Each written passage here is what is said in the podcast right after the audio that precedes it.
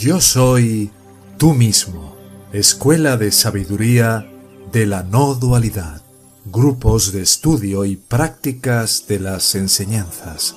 Info hola arroba yo soy tú mismo.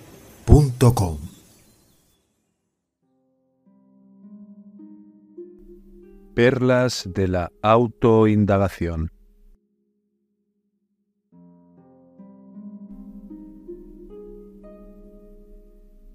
El engaño de la esclavitud,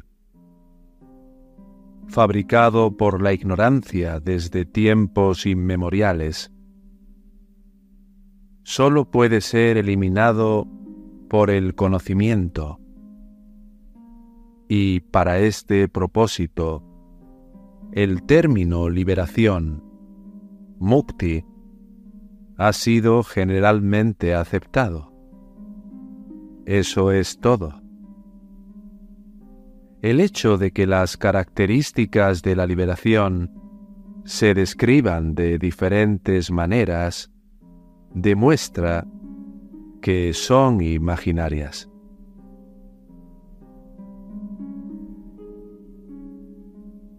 Si es así, ¿no son inútiles todos los esfuerzos como el estudio, la reflexión, etcétera?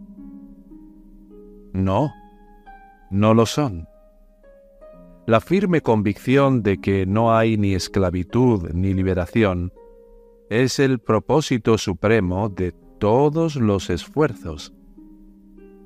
Como este propósito de ver audazmente, a través de la experiencia directa, que la esclavitud y la liberación no existen, no puede lograrse excepto con la ayuda de las prácticas antes mencionadas. Estos esfuerzos son útiles. ¿Y existe alguna autoridad para afirmar que no hay esclavitud ni liberación? Esto se decide por la fuerza de la experiencia y no meramente por la fuerza de las escrituras. ¿Y si se experimenta? ¿Cómo se experimenta? Esclavitud y liberación son meros términos lingüísticos. No tienen realidad propia. Por lo tanto, no pueden funcionar por sí mismos. Es necesario aceptar la existencia de algo básico de lo que son modificaciones. Si uno pregunta, ¿para quién existe la esclavitud y la liberación, se verá. Existen para mí. Y si uno pregunta, ¿quién soy yo? Uno verá que no hay tal cosa como el yo. Entonces será claro, como una fruta malaca en la mano, que lo que queda es el propio ser real.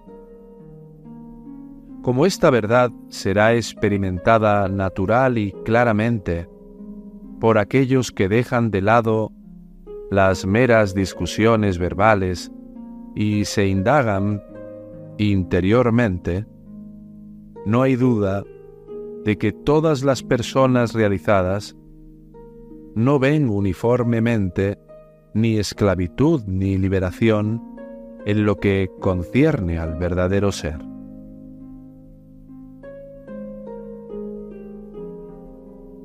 Si verdaderamente no hay esclavitud ni liberación, ¿cuál es la razón de la experiencia real de alegrías y penas? Parecen ser reales sólo cuando uno se aparta de su verdadera naturaleza. No existen realmente. Y es posible que cada uno sepa directamente y sin lugar a dudas cuál es exactamente la verdadera naturaleza de uno? Sin duda es posible. ¿Cómo? La experiencia de todos es que incluso en los estados de sueño profundo, desmayo, etc., cuando todo el universo móvil y estacionario, empezando por la Tierra y terminando con lo no manifestado, Prakriti, desaparece, Él no desaparece. Por lo tanto, el estado de ser puro que es común a todos y que siempre es experimentado directamente por todos, es la verdadera naturaleza de uno.